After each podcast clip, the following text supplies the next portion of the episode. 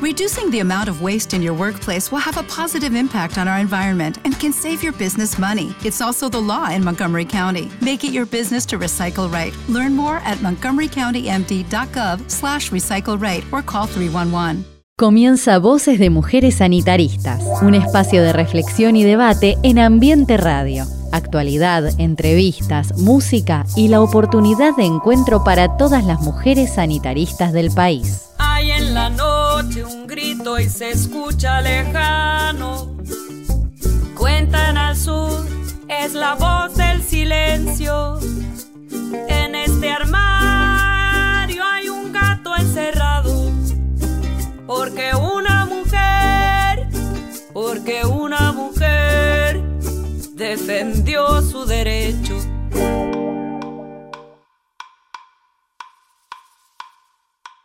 Hola, ¿qué tal? Buenos días, compañeras sanitaristas y compañeros también. Eh, una vez más estamos acá en la radio de Fentos, Ambiente Radio, con nuestro programa Voces de Mujeres Sanitaristas.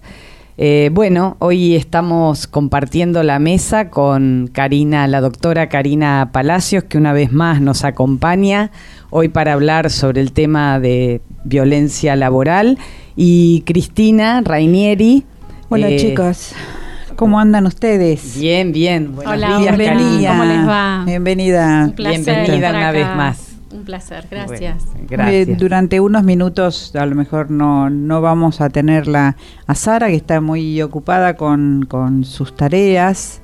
Eh, entonces hoy eh, a lo mejor no puede acompañarnos en la totalidad del, del programa, pero a lo mejor nos viene y nos visita. Sí, está llegando en cualquier momento. En cualquier momento. Va a ¿Eh? aparecer y, y- y va a saludarnos y seguramente va a poder eh, participar de esta conversación que hoy, bueno, es una temática bastante eh, interesante. Venimos eh, hablando en los últimos programas sobre violencia en general contra las mujeres y hoy eh, vamos a abordar el tema de la violencia laboral, Cris Así es. y Karina.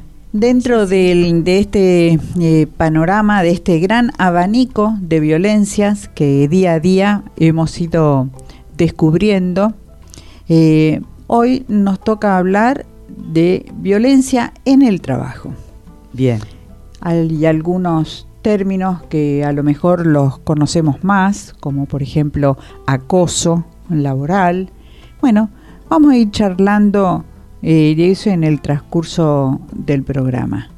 Eh, como siempre, los micrófonos y los teléfonos están abiertos para todas las compañeras y compañeras que nos escuchan, para aquel que quiera aportar información, hacer preguntas o contarnos alguna particularidad desde su lugar, desde su lugar de trabajo, desde su casa. Así es. Así que esperamos. Eh, Bueno, doctora, comenzamos. ¿Le parece? Bárbaro, me encanta. Eh, ¿qué entendemos por violencia laboral, Karina? mira, yo me estaba recordando unos programas que, que hemos hecho anteriormente porque venimos trabajando estos temas de violencia.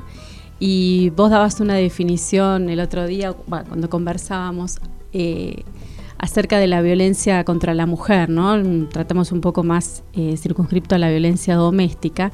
Sí. Y ahí hablabas de las fricciones, ¿no? Que necesariamente para que se haya violencia, o sea, hay una, hay una diferencia, hay una fricción, eh, nos lleva a un término relacionado con la pelea. Y exactamente va por ahí el término de violencia, ¿no? Primero lo vamos a separar un poquito. Vamos a hablar de violencia, que justamente es eso, lleva un combate, una pelea. Es en definitiva eh, una persona ejerciendo un poder, un abuso de poder sobre otra, en cualquier ámbito de las relaciones que se den, como lo habíamos hablado en las relaciones personales, en las relaciones familiares, sociales, pero en este caso lo vamos a tratar en el ámbito laboral. Entonces tiene esa especificidad.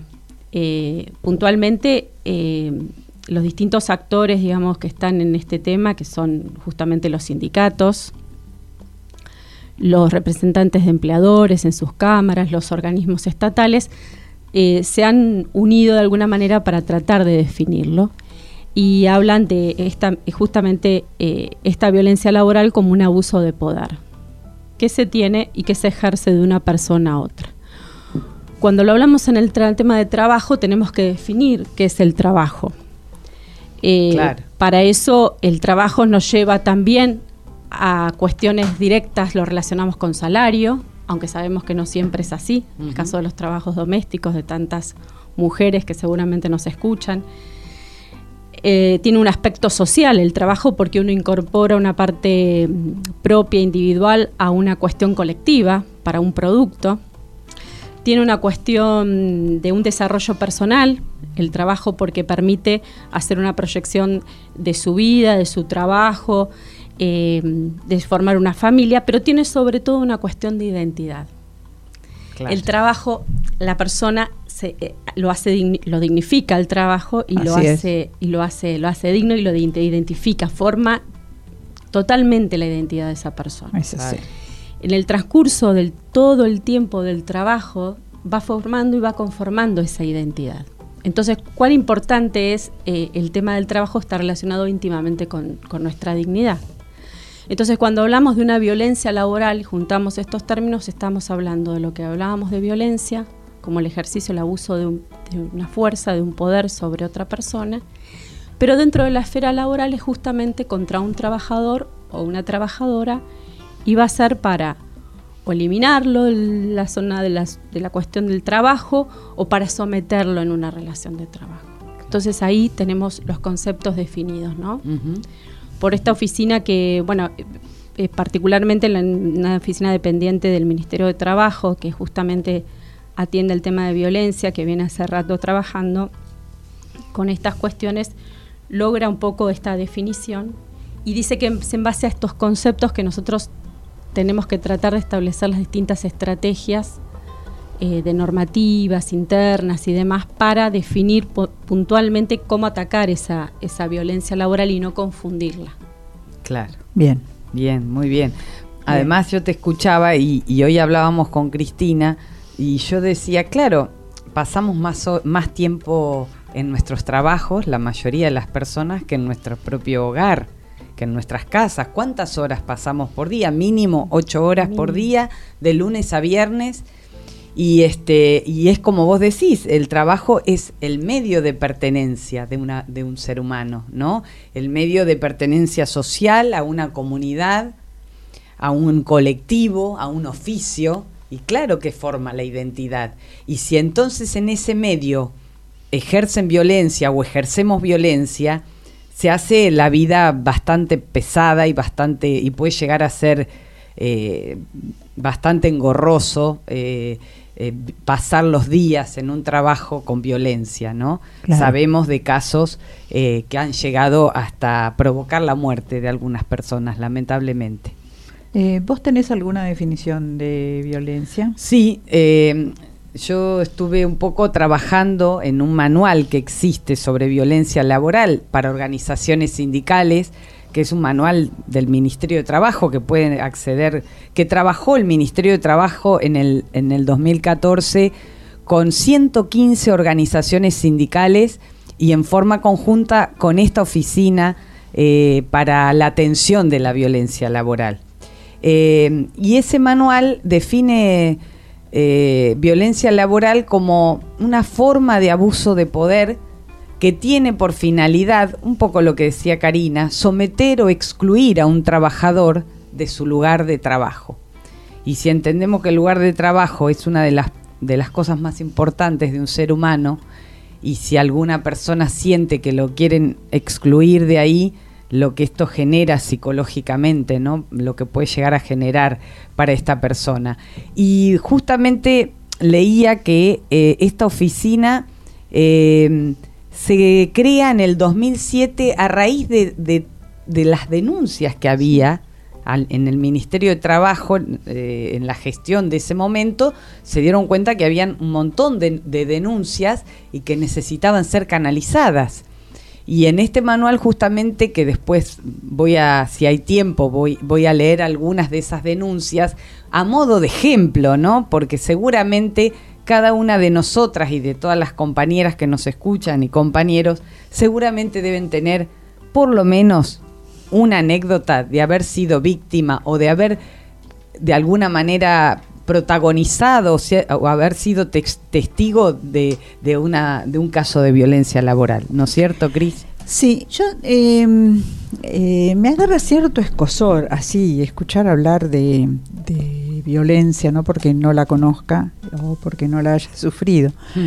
sino que volvemos a repetir, por ejemplo, porque nosotros estamos dentro del ámbito laboral, esta radio pertenece a una organización gremial ¿Y qué son las organizaciones gremiales? Las organizaciones gremiales son aquellas que representan a los trabajadores en un determinado ámbito, en determinadas condiciones. Tienen que estar afiliados, tienen que estar en relación de dependencia y en realidad estas organizaciones en conjunto con las empresas, los directivos de las empresas, establecen un acuerdo o un contrato eh, general que daría en llamarse el convenio colectivo de trabajo, que es la norma a través del cual se manejan todas las organizaciones. Entonces, si hay un acuerdo, un contrato previo digamos, no sé si está bien usado el término contrato, pero bueno, un acuerdo previo entre trabajadores y dueños de empresas o propietarios o representantes de empresas, ¿cómo es posible que aparezca en el ámbito laboral un tema de violencia? ¿Qué pasa? Hmm. Dejo la pregunta. Y bueno, ¿qué pasa? Creo que lo vamos a ir la respuesta la vamos a ir construyendo eh, a lo largo del programa. No sé, Karina, te dejo la palabra. ah, bueno. Bueno, bueno, me la dejaron. ¿Qué, pasa con los seres humanos? ¿Qué pasa con los qué, nos pasa a los seres humanos? Sí, porque es eso, ¿no? Es en definitiva es este intercambio de relaciones, como como dice acá Cris, esto es una base de un contrato, debería estar todo clarito y no deberá ocurrir estas cuestiones. Pero evidentemente ocurren cuando se hace no el verdadero uso y en relación al derecho y en relación a todos los derechos de trabajadores y derechos humanos, sino cuando se hace abuso de ese poder eh, o abuso en ese ejercicio de la relación. Entonces ahí aparece esta cuestión de la violencia en un ámbito de trabajo, una violencia laboral, que puede ser psicológica, que es la, por ahí la más difícil en muchos ámbitos de trabajo de identificarla, porque a veces es muy sutil. La más sutil, exacto. Entonces es la que está latente, la que se siente, pero que no se evidencia. Entonces, eh, esta que es muy usual, o que digamos de lo, estadístico surge bastante claro, eh, es difícil de eh, concretarla y de denominarla así. Entonces, esto por eso da lugar a que estas cuestiones aparezcan, Cris. Claro. ¿Por qué aparecen? Bueno, porque se dan situaciones por ahí muy sutiles en las relaciones laborales eh, que en general son relaciones de poder de arriba hacia abajo, en general. Y entonces uno no lo toma en el momento como una violencia laboral, no lo, no lo percibe como tal. Y deja que esa situación permanezca en el tiempo. Una forma puede ser que se le dé demasiado trabajo a una persona, que se lo exceda de trabajo y a otra persona nada. No todo el esfuerzo, digamos, del trabajo significa una violencia laboral. Hay a veces por circunstancias, por cargos, por, por cuestión de organización del, de la empresa que así lo requiere. Digamos, entonces hay que ver bien cuando se habla de la violencia laboral. Pero una parte puede ser psicológica que aparezca, otra es física cuando es mucho más evidente, porque ahí sí, claro. tomamos conciencia más clara. Después está el tema del acoso sexual, que es un tema que hoy lo ponemos sobre la mesa, pero que es un tema que viene de muchos años y que hoy se puede canalizar, que hoy se puede tratar. Y está también como un tipo de violencia que, eh, que hoy que en pandemia también apareció y se hizo un poco más evidente, que es este tema de la violencia de alguna manera económica, que se da también con estos trabajos a distancia, que hoy estamos trabajando mucho en red o trabajamos en, mediante la tecnología y nos demandan por ahí unas horas excesivas o con órdenes excesivas. Bueno, son distintas cuestiones que se van apareciendo, pero lo importante es eso, que no toda cuestión es una violencia laboral. O sea, tiene que mm. estar muy claro este abuso del poder en, ese tipo de relación, ¿no? Que se evidencia. Y mm, claro, porque además está ahí eh, aparece eh, esto del miedo a perder el trabajo. Entonces, muchas veces eh, se permiten determinados avances sobre situaciones que, que, no deberían ocurrir y como vos decías es tan sutil y, este y son esas violencias psicológicas que, no están habladas eh, que van avanzando y las personas por miedo a perder el trabajo también las, las van aceptando de alguna manera o las van callando y, entonces eh, aparece este el famoso la famosa eh, figura de agachar la cabeza, ¿no? Que tantas veces hemos escuchado esa, esa frase. Claro. Y agaché la cabeza porque no me quedó otra, ¿no? Qué terrible es e, esa frase. Este, que, es simbólica, que es de sumisión y de tener que aceptar lo anormal, digamos, ¿no? Y muchas veces eh, lo hemos escuchado también en casos de, acoso, de acoso sexual en el trabajo, ¿no? Totalmente. Eh, de, mujeres eh, que, que, nos hemos tenido que callar por, por mantener el trabajo. Eh, y que, y que era tan sutil que bueno, vamos, vamos viendo, pero... Sí, me pareció malinterpreté. ¿Será cierto que, claro, es una línea muy que deslizó el brazo delante mío? Algo habrás hecho también. Sí, bueno, vos también llevás la pollera recorta. ¿Cómo venís así a trabajar? Exactamente. Como exactamente. una ¿no? Como parece que provocó la situación. Claro. Entonces, ¿hasta dónde? Si no querés que te toquen la cola, querida, ponete la pollera más larga. ¿Qué sé yo? Sí. Qué barbaridad. Es un mm. poco esto que, venimos hablando que también hace a, una cuestión cultural, mm. cómo hablar estos temas y cómo ponerlos sobre la mesa, que ha llevado su tiempo.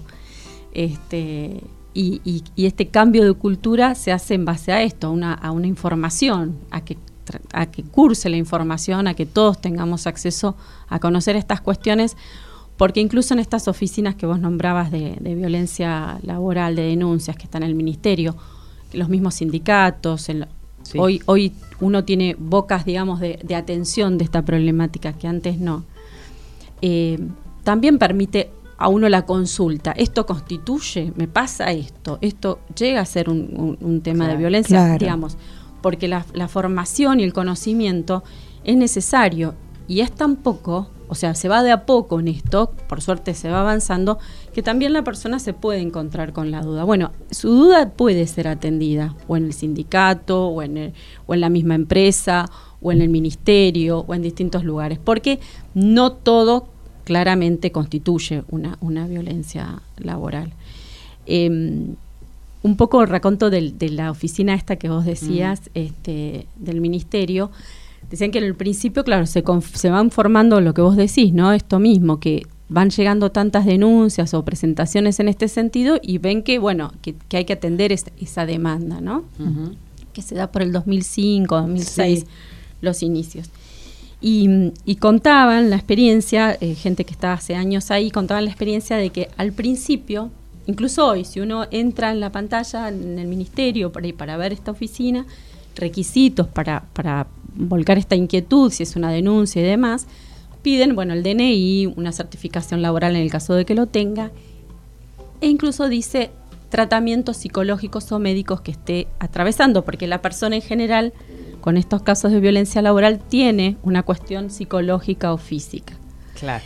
Entonces decía que, con, esto redondeo, decía que el tema era, eh, en un principio, siempre llegaban, ya la persona llegaba a hacer la denuncia con un tratamiento psicológico o con alguna cuestión médica encima de, tiempo ya trabajado. Que Hoy con le estuviera provocando que le estaba provocando eso y que ya requería de esa atención médica. Hoy ya no. Ya el hecho de conocer el tema, el hecho de hablarse de este tema, ya la persona no, no llega con ese deterioro a hacer la denuncia. En su mayoría no tienen tratamiento y eso es lo bueno, porque es un trabajo más preventivo o llegar a tiempo, digamos. Claro. Claro, claro. Es estar más alertas y más atentos con el tema. No, y, tenemos más, más trabajo digamos, más camino andado en, esa, sintonía de no callar, de no callarnos. Eso. Claro. De no otorgar, de no dejar eh, que eso que, eh, digo, tenemos menos miedo también. Totalmente. Porque se empezó a hablar cada vez más.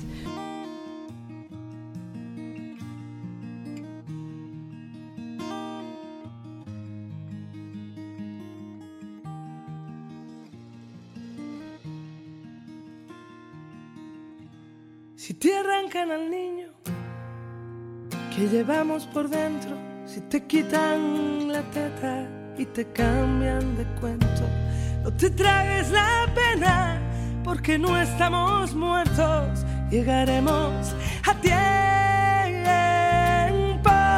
llegaremos a tiempo. Si te anclaran las alas en el muelle del viento, te espero un segundo en la orilla del tiempo. Llegarás cuando vayas más allá del intento. Llegaremos a tiempo. Llegaremos a tiempo. Si te abrazan las paredes, desabrocha el corazón. No permitas que te anuden la respiración. No te quedes aguardando que pinte la ocasión, que la vida son dos trazos y un borrón. Tengo miedo que se rompa la esperanza, que la libertad sin alas. Tengo miedo que haya un día sin mañana. Tengo miedo de que el miedo te eche un pulso y pueda más. No te rindas, no te sientes a esperar.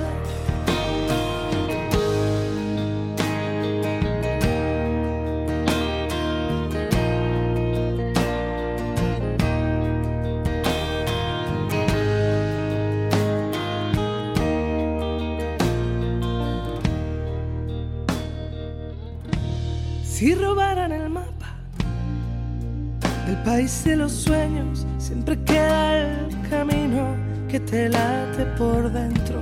Si te caes, te levantas, si te arrimas, te espero. Llegaremos a tiempo, llegaremos a tiempo. Mejor lento que parado desabrocha el corazón. Permitas que te anude la imaginación. No te quedes aguardando a que pinte la ocasión. Que la vida son dos trazos y un borrón.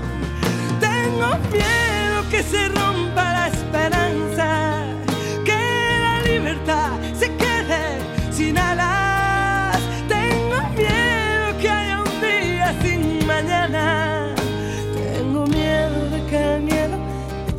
y pueda más. No te rindas, no te sientes a esperar. Y solo pueden contigo si te acabas rindiendo. Si disparan por fuera y te matan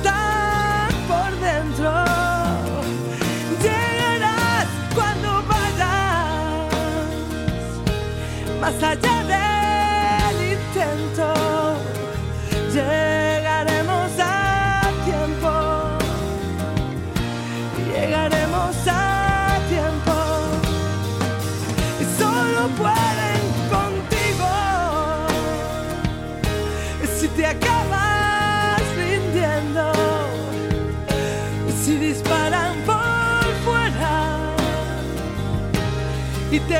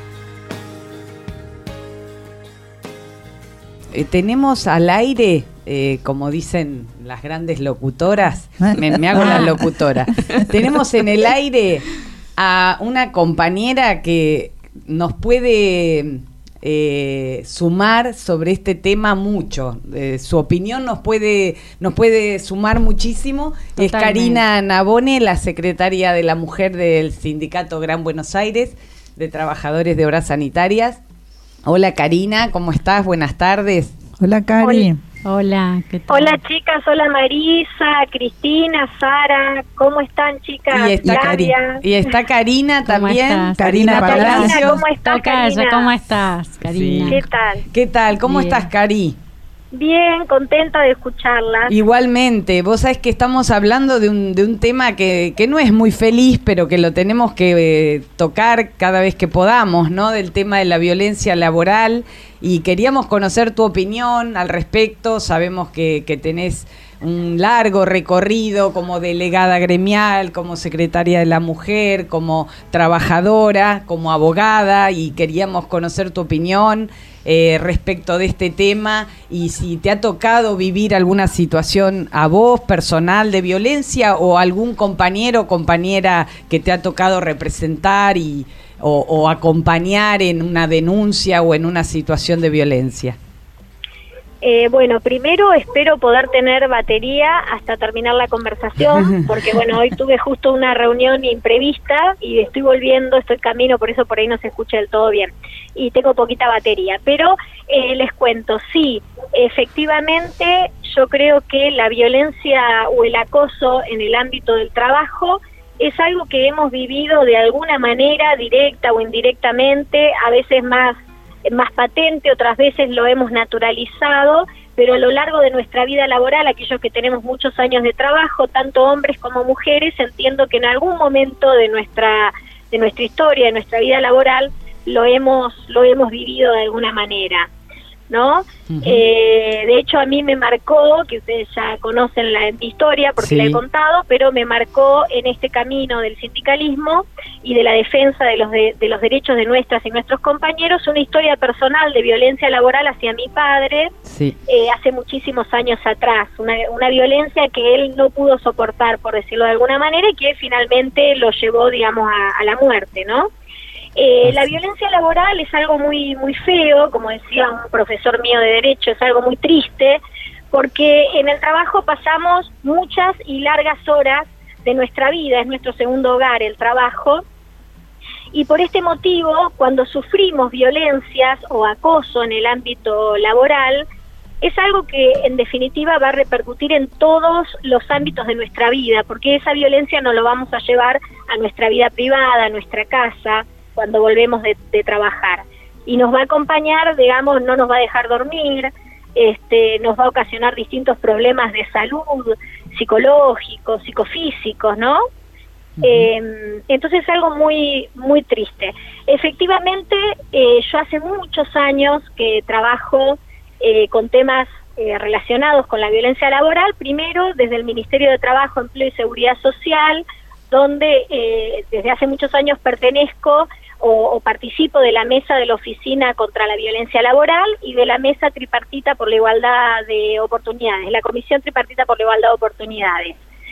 Eh, además, digamos, soy miembro de las comisiones eh, multidisciplinarias eh, establecidas por los protocolos de actuación para los casos de violencia en el ámbito laboral que hemos elaborado desde el sindicato, desde la Secretaría de Género de nuestro sindicato, tanto en AISA, para las y los trabajadores de AISA, tenemos un protocolo eh, contra la violencia laboral que estipula la actuación de un comité multidisciplinario del cual formó parte, y lo mismo de los organismos del ente regulador del agua y saneamiento, de la Agencia de Planificación y del Ente Nacional de Obra Hídrica, del ENOSA. Entonces, todos ellos ya tienen eh, recientemente, desde hace un año, un poco menos, firmados y elaborados por nuestra Secretaría sus protocolos eh, contra la violencia en el ámbito laboral. Y también sus protocolos contra la violencia en el ámbito privado de las y los trabajadores, porque muchas veces la violencia doméstica que una trabajadora sufre en su casa también la arrastra y esa violencia se la lleva al ámbito laboral, ¿no? Porque como dijimos, este, la violencia, si la sufrimos en el trabajo, la sufrimos en nuestra casa, la llevamos en nuestro cuerpo, en nuestra mente y en nuestro alma a todos los lugares donde estemos, eh, donde vayamos. Exactamente. Y de día y de noche. Mm. Así es que sí, me ha tocado muchísimo este, intervenir en muchísimas situaciones de violencia o acoso de distinta índole, porque hay varios tipos de violencia y de acoso en el mundo del trabajo y en la y en la vida personal también, personal y pública, ¿no? Porque también hay violencia política, hay un montón de tipos de violencia eh, estipulados por, por la ley. Este, me ha tocado intervenir en muchos. Y en lo personal he sufrido acoso sexual, acoso laboral en el ámbito del trabajo en mi vida este, de como trabajadora, ¿no? De 25 años de trabajadora. Bueno, yo creo que yo creo que todas las que estamos acá Estamos acá con la boca abierta. este, hemos sufrido algún tipo de acoso sexual en Es algún así. momento de Sí, nuestras vidas sí, en el sí. trabajo, ¿sí o no? Sí, seguro, chicas, seguro. Sí, sí, Digámoslo, porque no Sí, vamos a, sí, sí. a, a- a- a- a- a detallar caso por caso, pero Sí, es así. Sí. la mayoría de las mujeres han sufrido algún tipo de acoso Y sexual. además de violencia psicológica y además de violencia física en el ámbito del, ca- del trabajo, en lo personal. Totalmente. Y aparte hay una cosa más, chicas, Sí. que es que había una antigua forma de ejercicio de la autoridad. Claro. Digo antigua porque ya no es la forma en la que los nuevos cuadros en las empresas más modernas, digamos, empresas de vanguardia, este, eh, digamos, no es la nueva forma. Ahora tienen todo esto del storm training, el tema de incentivar a los a, a sus trabajadores, eh, el tema de eh, trabajar mediante incentivos, mediante premios y todo lo demás. Pero en la época de mis papás, o en la época nuestra, no, no vamos a ir tan lejos, en la época cuando nosotros empezábamos a trabajar, e incluso en las empresas del Estado o semiestatales, como, eh, como la que representamos nosotros, no los trabajadores, eh, en este tipo de empresas donde hay liderazgos antiguos de gente que está eh, formada en otra época, la forma de ejercicio de la autoridad del, del, del jefe, del gerente, del director, a veces ejercen la autoridad a través de la violencia. Claro. Es así. Sí. ¿Eh? Sí, sí. No a través del storm bra- bra- braining, a través del trabajo en equipos de trabajo, del incentivo, sino a través de ese jefe que golpea la mesa y dice cómo puede ser tan inútil, Claro. este si no tiene esto para mañana lo voy a echar, o, o se ejerce de esa forma, no es la vieja conducción. Claro. Exactamente. Así o es. golpear la mesa, por ejemplo, y decir, aquí se conversa mucho, silencio. Hay, para concentrarse hay que trabajar en silencio, por ejemplo. Exacto, es la, es la metodología del látigo, ¿no? De- Exactamente. Claro. Exactamente.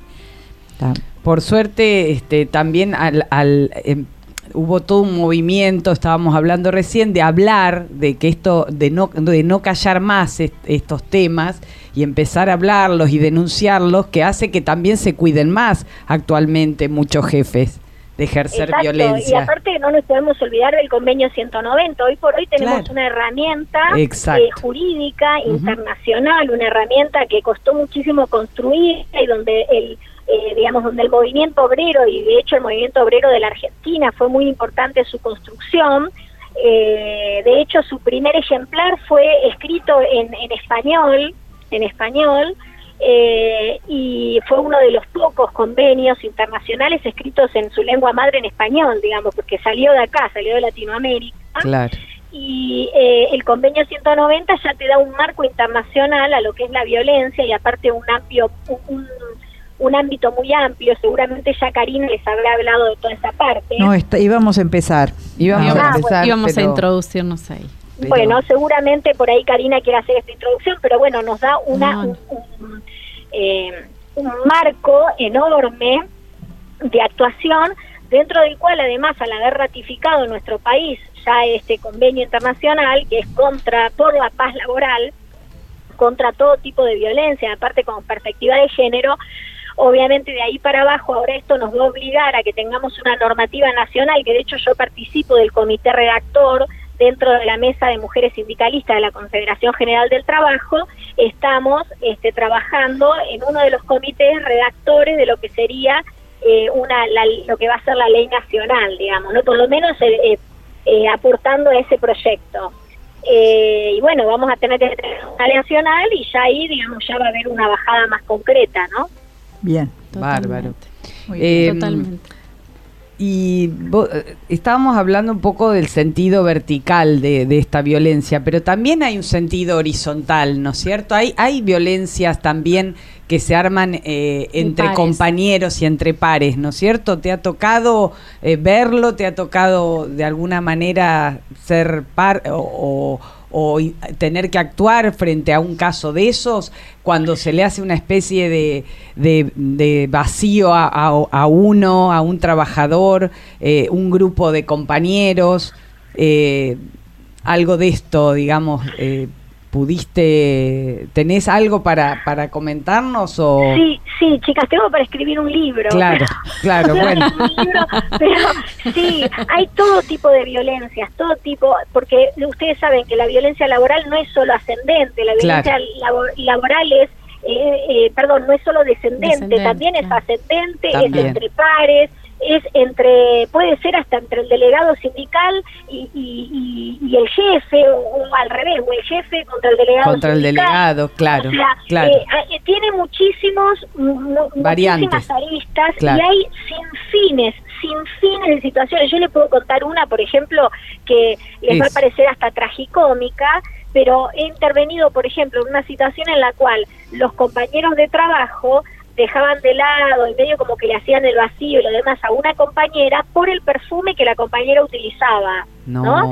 La compañera, muy especial, utilizaba un perfume muy fuerte, pero que además estaba obsesionada con el tema de que cuando llegaba a la oficina tiraba ese perfume en su mesa, limpiaba la mesa con ese perfume y los compañeros no soportaban ese olor. ¿Qué te parece? Realmente. Es tragicómico. Es trágico, claro, es una nota de color realmente.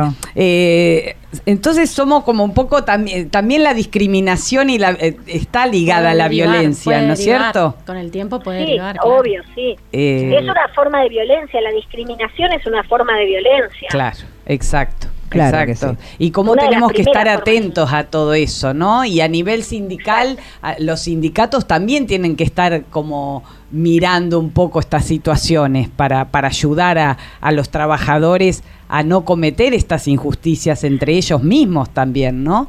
Totalmente. Yo creo que hay una gran responsabilidad de las organizaciones sindicales, en principio de cara a la capacitación y a la concientización. Nosotros, eh, antes de la pandemia, hemos estado dando charlas en los, en los lugares de trabajo. Por ejemplo, yo he visitado lugares que son tradicionalmente muy masculinizados y donde se han insertado compañeras mujeres. Y por ahí había ciertas situaciones que empezaban a pasar que no estaban buenas. Por ejemplo, les comento una, hmm. eh, un lugar donde habían ingresado dos compañeras nuevas y eran todos varones y era un lugar muy técnico y donde por ahí no las tenían incorporadas a las compañeras mujeres todavía. Los compañeros cuando, cuando estaban en el comedor y las compañeras iban a comer, hacían por ahí chistes sexuales o comentarios sexuales muy fuertes de cara a su, a su vida personal, a lo que estaba pasando en la televisión, a distintas situaciones que las compañeras se sentían tan incómodas que finalmente dejaban de ir a comer al comedor. Claro. Dejaban de ir a ese lugar para no enfrentarse a esas situaciones. Entonces, a mí el delegado varón me trae esta inquietud de que no sabía cómo manejar estas cosas. Yo hago una reunión con todos los compañeros varones, previamente me interiorizo a ver si tenían esposas, si tenían madres, si tenían hijas menores y lo demás y los nombres de alguna, identifico quiénes son los cabecillas de, de, estos chistes, digamos, porque es como el secundario, vieron que siempre hay uno o dos que hacen los chistes y después hay cuatro o cinco aplaudidores. como siempre. Que, actúan desde las sombras, digamos, pero que actúan. Sí, sí, no, que actúan por ahí a cara descubierta, pero hasta que por ahí hasta son... Eh, por ahí son supervisores y entonces los otros compañeros vieron que como él, el, eh, este espíritu de manada, ¿no? Claro. Sobre todo de cara a los varones cuando se junta, y ojo, no quiero decir que todos los varones son iguales, ¿eh? por favor, porque No, no, es no, así, hay obvio, varones obvio. muy respetuosos, muy sí. respetuosos, pero vieron que a veces, qué sé yo, las chicas por ahí también, pero es, es menos frecuente, porque las chicas cuando hacemos este tipo de chistes y lo demás es cuando estamos completamente solas y no este, poniéndolos, exponiéndolos a los compañeros hombres, por ahí Claro. no lo hacemos adelante de ellos, no hablamos de ellos, pero cuando estamos solas. Claro. Pero en cambio los compañeros hombres por ahí hacían este tipo de comentarios y lo demás. Entonces yo les fui a dar una charla, ¿no? Y en el medio de esta charla le fui preguntando, usted compañero, vos tenés, o sea, ya los tenía identificado, vos tenés hija, ah, tu hija se llama fulana de tal, ah, claro, y vos también, ¿no? Y se llama tal. Y es que, a ver, acá que somos todos compañeros y que esto es una gran familia y nosotros todos quisiéramos que nuestros hijos mañana trabajen en la empresa, ¿no? Y que si Dios quiere, a través de la bolsa de trabajo del sindicato van a poder. ¿Qué pasaría si supongamos, no sé, tu, eh, tu hija, Antonella, entra al comedor Antonella y se encuentra con dos compañeros hablando entre ellos, mirando la tele y uno le dice al otro, uy, ¿cómo le...? Bueno, no voy a reproducir lo que dije No. en esta reunión, ¿no? Pero ¿cómo le daría esto, lo que haría con esto? Fíjate los atributos de esta mujer o qué sé yo. ¿Cómo se sentiría Antonella? Claro. No, me dice el compañero, no, no, mi nena no. Ah, claro. Bueno, pero estas compañeras que hoy están acá con nosotros son hijas de alguien más, de un compañero, o son hermanas de un compañero, son las esposas de un compañero. Entonces nosotros tenemos que pensar que cada vez que una mujer entra al comedor, entra tu hija Antonella o tu hermana fulana de tal. Entonces tenemos que con esa mirada pensar cómo vamos a actuar o qué vamos a decir de cara a la compañera para que no se sienta incómoda e integrarla al grupo de trabajo. Claro. Perfecto. Bueno, y nos fue re bien, porque la verdad que Qué no bien. tuvimos más. Muy bien. Qué bien. Este Un de ejemplo clarísimo. Clarísimo. eh, clarísimo, Clarísimo. Muy clarísimo, bueno. Cari. Muy bueno. Bueno, Cari, eh, te liberamos. bueno, Como siempre, un placer escucharte. Siempre muy fructífera toda tu participación. Siempre sabemos que tenemos un gran trabajo realizado y, y nosotros disfrutamos de él y aprendemos de él. Así que te Gracias, agradecemos nuevamente y en cualquier momento volvemos a tocar Bueno. timbre para que nos atiendas. Obvio, cuando quieran. Y de paso les voy a dejar el saludo, porque les cuento, de acá me estoy volviendo. Aproveché, vieron como quien aprovecha la combi que va para el norte. Bueno, Sí. saliendo del sindicato, aproveché acá el compañero que más o menos vive en la zona, que es el secretario de profesionales de nuestro sindicato, Osvaldo Pepe, Sí. que además fue durante muchísimos años, lo deben conocer porque es un histórico Sí. nuestro, no por lo, no porque sea antiguo como No, yo, ¿eh? no, sino no. porque tiene mucha experiencia y, que, y que fue gerente de relaciones laborales muchísimos años y bueno, este, justamente todos estos temas, él hasta viste me hacía, me decía que sí, cuando yo contaba cosas me decía que sí, así que aprovecho de dejarles el saludo de, de, de aquí de Osvaldo Pepe. Un saludo bueno, para él siempre, también, de, parte nuestra. Como siempre, de nuestro grande y enorme dirigente José Luis Ligeri, ¿no? Muy Por bien. supuesto. Muchas Para gracias. Un cariño Gracias, enorme para Cari. ellos, ¿eh? Muchas Y para gracias. vos también. Gracias, Un chicas. cariño. Gracias. Saludos. Quiero, Saludos. Igualmente. Gracias, Chao, chao. igualmente. Chao, un beso. Bueno, muy interesante, ¿no? Sí. Lo Muy- que siempre lo, que- lo que cuenta Karina y escucharla, ¿no? Tiene tiene la, anécdota la anécdota claro, flor de piel, claro, digo, porque todas las ah, experiencias llevando los casos Claro. es, es bárbara. Y aparte la forma que tiene para, para contarlo siempre es muy especial, Karina. Sí, sí. sí. así que bueno, es, eh, es como muy fácil caer en la violencia, ¿no? Sí. Sí. Es, es como bastante fácil caer. Sí.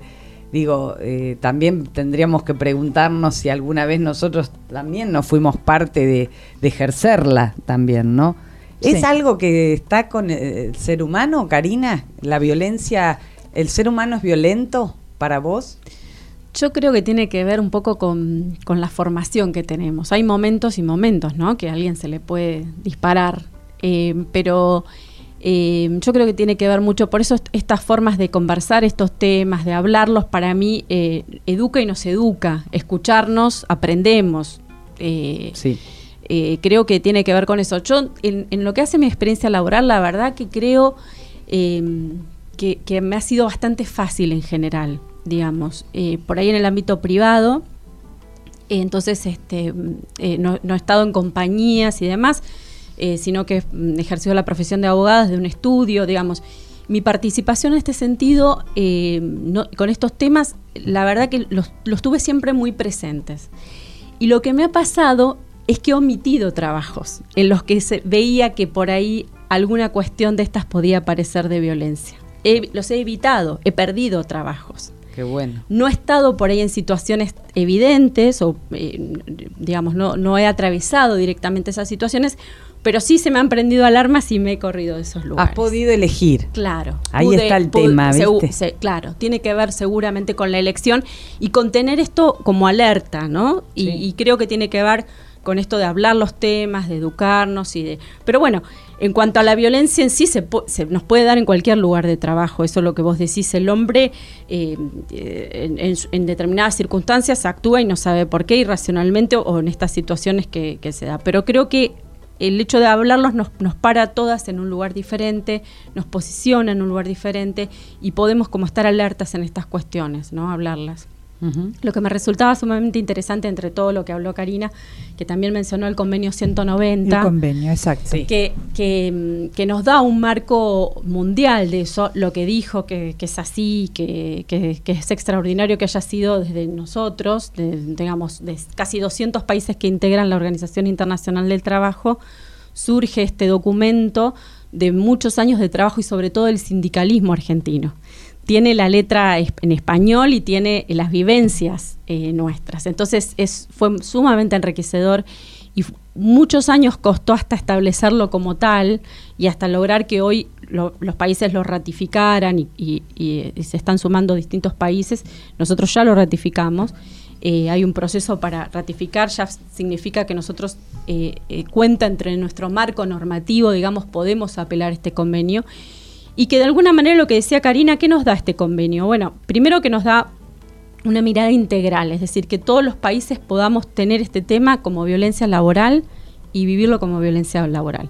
Se definió, cada país lo puede definir a su violencia laboral y el acoso, digamos, en términos propios, porque por ahí es muy diferente, son temas muy, muy específicos, entonces en cada país puede, pero hay una definición general que de alguna manera es la que ya venimos hablando y tiene además una característica de perspectiva de género, que le da una, importancia fundamental en cuanto como cuestiones fundamentales para hablar de esta perspectiva de género es, por ejemplo, la posibilidad de la inversión de la carga de la prueba. Es mm. decir, que el indicio que una mujer tiene de que está viviendo una situación de violencia laboral ya le permite y le habilita, más allá de que tenga pruebas o no, a hacer las denuncias respectivas y tendrá que ser el, acusado de esta cuestión decir que no y probar que no ha sido así.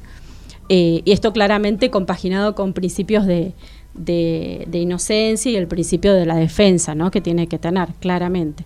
Y otra cuestión que marca claramente la perspectiva de género es un poco el hecho de reconocer y que se establece en el convenio esta violencia eh, doméstica, reconocerla en el ámbito laboral. Es decir, cuando la mujer vive una violencia doméstica, cómo esa producción baja, cómo se nota, cómo esa, mujer está viviendo circunstancias que no le permiten rendir en el trabajo y hay una responsabilidad del empleador en mirar esto y en ver qué hace, qué dispositivos va a necesitar esa mujer y ponerlos a disposición, sea una licencia, sea una mudanza si se tiene que ir del lugar del hogar en el que convive. facilitar un traslado. exactamente. Digamos, como cuestiones fundamentales de lo que nos hablaba Karina de este convenio que me parece, bueno, como un marco bárbaro de, actuación a nivel mundial y este y que permite además una actuación en todos los ámbitos, ¿no? Público, privado, sea en blanco, sea en negro, o sea, sea ya que ya, ya no esté más en la condición de trabajo, pero haya atravesado una situación de violencia durante el trabajo, en ambientes rurales y urbanos que también cambia. Exactamente, cambia. ¿No? Exactamente. Lo rural es eh, terrible porque aún se mantienen establecidas relaciones de corte feudal en el campo. Por lo tanto, es, eh, es muy difícil, sobre todo aquellos que son, por ejemplo, trabajadores eh, golondrinas. Claro, claro. Entonces, desde el momento mismo, claro, desde el momento mismo en que al tener que trasladarse de un lado a otro no tienen una residencia fija ni un lugar fijo, tienen, entre otras cosas, las posibilidades de dormir en el medio del campo o en un hueco o en una tapera. Eso también puede verse como una situación de violencia porque no le está suministrando las condiciones mínimas para poder desarrollar su tarea. La incorporación de niños en esa producción, que es muy común, que en los trabajadores golondrinas vayan la familia completa. Totalmente. Ese acta compromiso que firmaron 115 organizaciones sindicales con el Ministerio de Trabajo eh, por un trabajo digno sin violencia laboral, Ahí hubo propuestas de acciones para, para la prevención y acompañamiento y representación a trabajadores, ¿no? Em, a raíz de, esto que decía de eh, gente que llamaba y, y necesitaba asesoramiento, necesitaba contar un poco lo que, lo que estamos hablando acá, necesitaba contar lo que le estaba pasando en el trabajo. Claro. No sabía si iba a tener una respuesta, una ayuda, pero llamaba al ministerio para contar eso. Entonces ahí eh, hubo como una especie de conciencia de que había un montón de casos y me parece que los sindicatos, los gremios como Fentos y también lo firmó, lo, firmaron varias empresas, entre ellas AISA, em, deben actuar eh, en estas situaciones, deben, deben estar presentes en estas situaciones para atenuar o disipar eh, ese, esos casos, digamos, para, para acompañar al trabajador. Eh, eso que le está provocando un sufrimiento y, un, y, una, y, la calidad de vida y atenta contra, contra la calidad de vida. Muchas gracias, señor, por presentarse a nuestra solicitud de trabajo. Lo llamaremos en caso de ser aceptado y le pedimos, por favor, que antes de retirarse realice en la parte en blanco del formulario una breve descripción de su persona. Mido un metro ochenta y uno, tengo un sillón azul, en mi cuarto hay un baúl y me gusta el almendrado. Me despierto alunado, mi madre es medio terca, aunque nunca estuve preso, anduve cerca. Soy de Aries, pelo castaño, algo tacaño y no colecciono nada, guardo la ropa ordenada. Me aburro en Nochebuena, si estornudo no hago ruido y no hablo con la boca llena. Puedo decir que soy de pocos amigos, pero de mis enemigos no sé cuántos cosecho. Tengo el ojo derecho desviado, dicen que soy bueno aunque no sea bautizado. Nací a las 3 de la mañana me llevo bien con mi hermana, no creo en ovnis ni en zombies y uso prenda hasta GM. Juego con fuego aunque el fuego me queme, pero no soy tan complicado como para huir y quedarme aquí en silencio. Pero no soy tan simple como para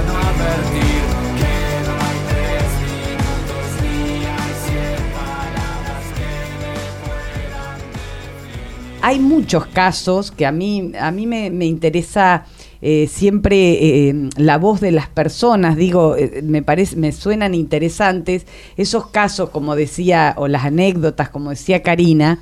Em, por ejemplo, respecto de, esto de las diferencias de, de la parte de género, em, una vez llama una mujer y cuenta que era la única mujer en su sector y que mm, apenas ingresó, ingresó se dio cuenta cómo la miraban los hombres que estaban allí, ¿no?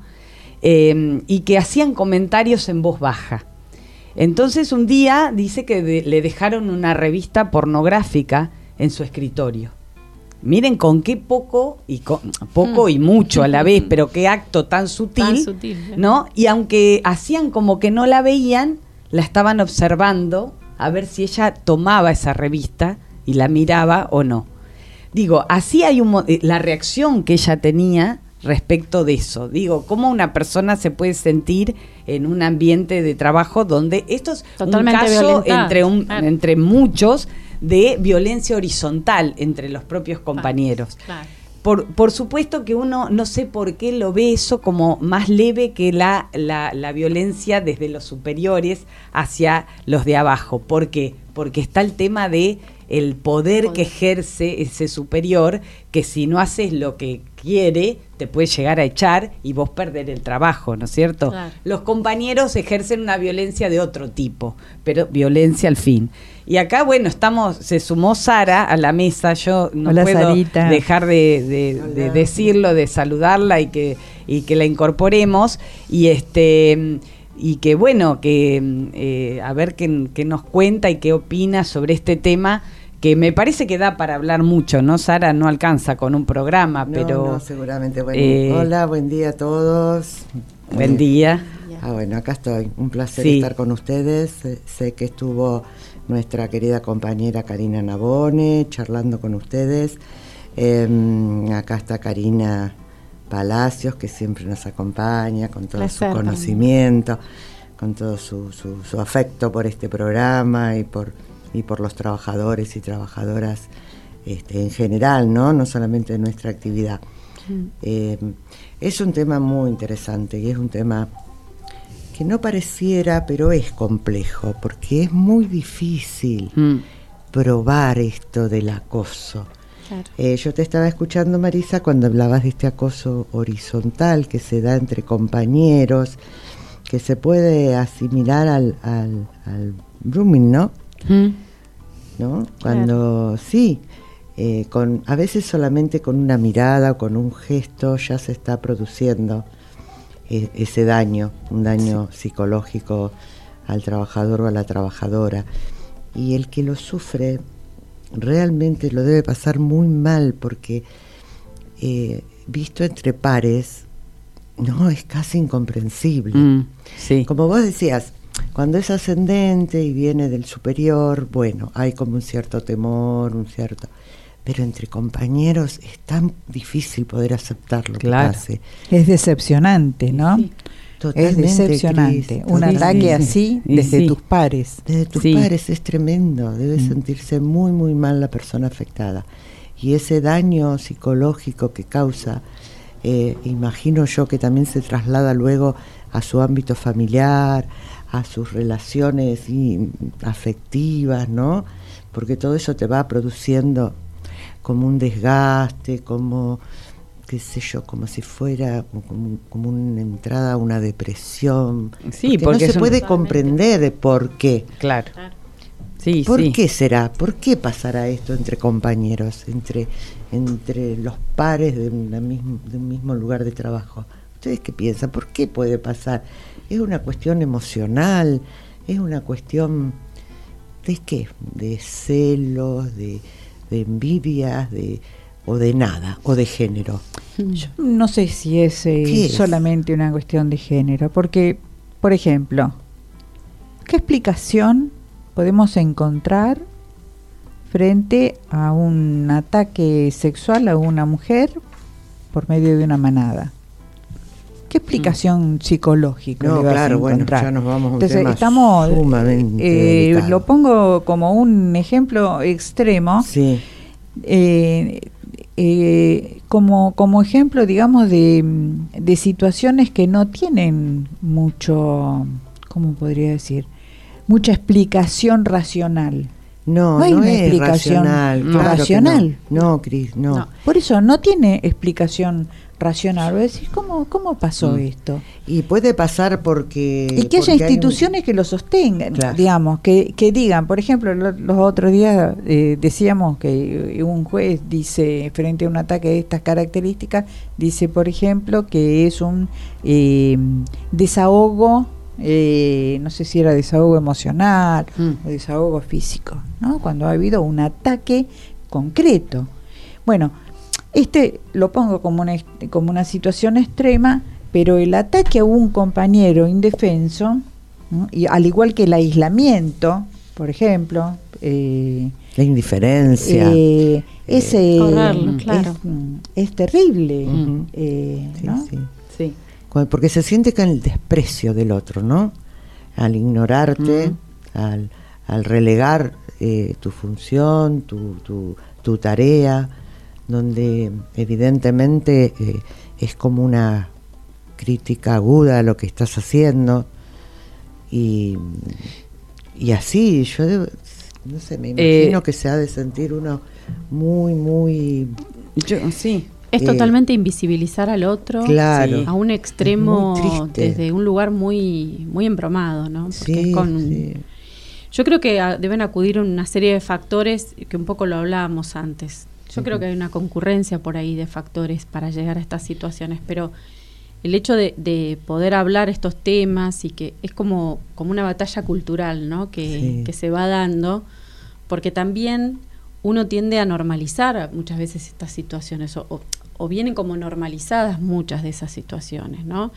Eh, el que, no sé, si hay algún compañero en la oficina que no se habla, que en general no le hablan y que ya el, el, que se incorpora a esa oficina ya que tiene que, que, adoptar como, o adopta esa misma, ese mismo comportamiento sin saber que estamos, ¿no? Eh, dejando ahí a un compañero, un, un ser humano, un ser humano. Claro. Y, y, estas cosas cuando se naturalizan en los lugares de trabajo, eh, bueno, generan estas cuestiones. se dan claramente estas cuestiones de violencia laboral. Pero ahí, así como puse un ejemplo extremo, ¿no es cierto? Pongo otro que no es tan extremo y sin embargo se da, creo que aún se da. Eh, pagar el derecho de piso para el nuevo. Ah, sí. El nuevo o la nueva. Obvio. Es el que tiene que hacer el café, el que le saca punta a los lápices, ¿no es cierto? El que tiene que atender siempre, siempre el teléfono. Llegar un poco antes, ordenar algo. ¿No? El derecho de piso de que recién ingresa. Y es una forma de, de violencia, exactamente. Y está institucionalizado. Bueno, mirá, tiene que pagar el derecho de piso porque está recién llegadito. No conoce los códigos de acá, tiene que... ¿no? ¿Qué explicación le da? Pero yo pienso que, a ver, yo creo que ahí eh, también se ven los niños en las escuelas, y, estamos hablando de niños. El diferente es blanco de agresión. El que es distinto lo ninguneamos, lo dejamos de lado, ¿no? Claro. Eh, es parte del ser humano. Yo creo que hay una, una, parte en el ser humano que de sombra y que en las organizaciones, en las empresas, por ahí donde hay determinadas exigencias, donde hay determinados eh, eh, que escalar a determinados lugares, esto de la competencia, va generando y va sacando lo peor de cada uno muchas veces. Y ahí tenemos que hacer todo un trabajo para ser conscientes y ser cada día mejor personas y decir, no porque el otro sea distinto, lo voy a apartar o voy a o me voy a sumar a, hacerle blanco a esa persona de agresión, de violencia. Eh, digo, ser conscientes de lo que estamos generando y no permitir tampoco que de arriba no, nos lo hagan a nosotros, ¿no es cierto? Y tampoco generarlo nosotros para los costados, a, nuestros pares. Me parece que, que, es eso, es este trabajar todos los días, hacer esto, hablar, eh, leer, concientizarnos de que nosotros también somos parte de la violencia. Me parece que, digo, no permitir que de arriba ejerzan violencia con nosotras, ni de sexual, de ningún tipo, ni psicológica, ni física, mucho menos, pero tampoco ser parte de violencias que se vayan gestando a nivel horizontal, digamos, ¿no? Claro. Eh, eh, eh, me parece que yo conscientes de eso. Exacto, apuntaría también a eso, ser conscientes y ser cuidadosos con eso y hacer todos los días un trabajo de, de conversarlo, de ser conscientes, de, de estar atentos, de estar atentos, ¿no? Y por supuesto defender cuando tengamos que defender los propios derechos, cuando sean, eh, cuando ejerzan violencia sobre nosotros, ¿no? Claro, creo que también ahora se habla más de todo esto. En la medida, eh, yo no puedo evitar pensar en las mujeres y en el gran avance de las mujeres en poder transmitir desde hace 30, 40, 50 años atrás, de a poco ir transmitiendo las grandes diferencias que sufre en el mundo que le toca vivir. Esto de a poco se ha hecho eh, práctica en todas partes. Entonces, en la medida en que una mujer abre una puerta y piensa una situación, esa puerta abierta le da lugar a la apertura de otras ventanas que no las había pensado en origen. ¿no es cierto? Y entonces van apareciendo y van aflorando una serie de formas de relacionarse que no son relaciones sanas, que son eh, eh, relaciones eh, dolorosas y de menoscabo, de humillación, que aquello que estaba naturalizado hace 20, 30 años atrás, hoy ya no tiene el mismo valor de naturalización. Las mujeres hemos enseñado a la sociedad toda y la sociedad toda de a poco está mostrando y está hablando diciendo hasta acá está bien, desde aquí en adelante no. Por lo tanto, puede poner en palabras aquello que eh, consideraba antes natural. Y creo que ese es un logro eh, muy importante de todas las mujeres.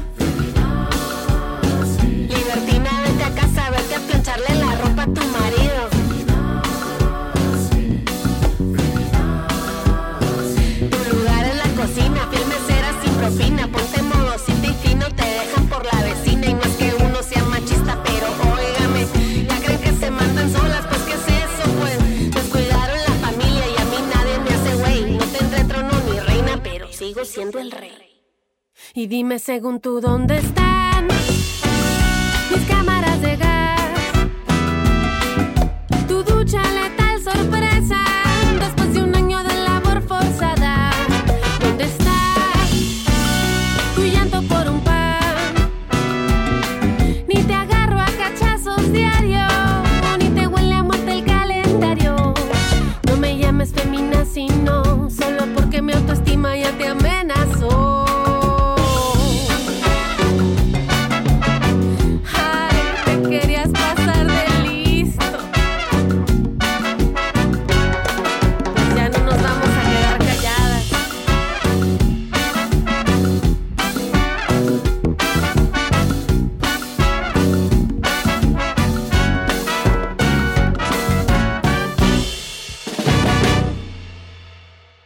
porque también las mujeres hemos sido y somos víctimas de la violencia, Claro. Es así, ¿no? claro. Y, y- y- y comparto lo que decís, Cris, a medida que lo, pudimos ponerlo en palabras y pudimos decirlo y no callarlo, eh, se empezaron a generar un montón de cambios, Es así. ¿no? Así que bueno, eh, no sé si quieren acotar, redondear, sintetizar alguna reflexión más, porque ya estamos un poco terminando la, Sí, la hora. creo que ya Sara, te, escuchamos poco hoy. Porque acabo de llegar. sí, sí. Ya lo, lo- lo aclaramos al hubiera inicio de que ibas a venir. un poquito más, pero sé que bueno, bien, que, está que bien. igual estuvieron brillantes nuestras compañeras. Sí, hablando igual, del tema. igual vamos a seguir con este Sí, da- tema, ¿no es sí, cierto? da para mucho, Chicas, ¿no? Para porque realmente da para mucho, porque es un flagelo la violencia Tal y genera grandes problemas en las personas. Sí, sí, sobre en cualquier todo ámbito en que se ejerzan, Sí, ¿no? En sí, sí, pero el laboral es, es, es muy muy complicado lo que lo que genera. En el Claro, porque laboral. trasciende el ámbito laboral. Sí, y la sí, persona sí. lo lleva y, y hasta puede enfermarse con esto, ¿no? Sin duda. Esa sensación de... Y hasta llegar a morir. Y sí. Y hasta llegar a morir. Tuvimos el caso de- del papá de nuestra compañera Karina. Sí. Que Así ella es. cada vez que, que hablamos con ella lo, lo, lo- dice. lo Lo recuerda, lo sí. dice y lo pone en palabras y, y, y nosotras lo tenemos bien identificado el caso, ¿no? Así es. y que ella lo, tra- lo pudo transitar Exacto. con este resultado, ¿no es cierto? Que es- ha sido un, un resultado eh, eh, saludable. ¿no? Sí. Ella, ella pudo eh, enfrentarse con esa situación y transformarlo. Es decir, este es el camino que tengo que hacer. Me Sin parece duda. extraordinario. Sin duda Sí, que lo ha transformado. Totalmente. Sí, sí. La transformación es ella misma. Ella Sí. misma es la transformación Así es. de esa historia. Así que bueno. Bueno, chicas. Bueno, Una conclusión excelente de- sobre el tema. Queridas compañeras, Sí. nos volveremos a ver Claro que en sí. una semana. Continuaremos con nuestros temas, tenemos mucho, mucho para hablar. Eh, gracias a, a todas ustedes, a este Gracias. panel hermoso que tenemos. Y mm, hasta la próxima. así Nos será. Hasta, Hasta la próxima. Gracias. Gracias, Gracias, Cari, ¿eh? gracias a ustedes. Gracias.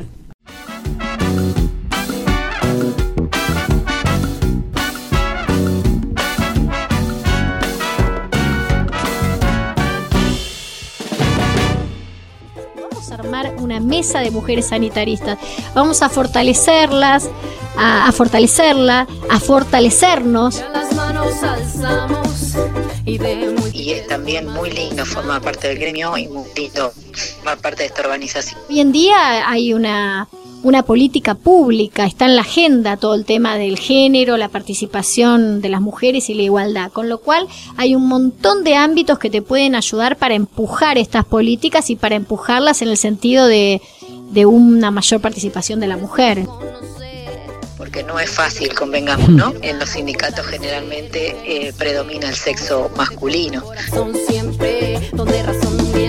Saber desempeñarnos en nuestro rol como mujer codo a codo y bueno y tratar también desde internamente dentro de la empresa dar un poquito de un poquito de paridad de género Micro rivalidad no quiero. No, no, no, no. Ni competencia tampoco, no. Ni rivalidad. deseos creo que de todas las mujeres que formamos parte de algún gremio es que logremos mayor participación dentro del gremio como en las empresas.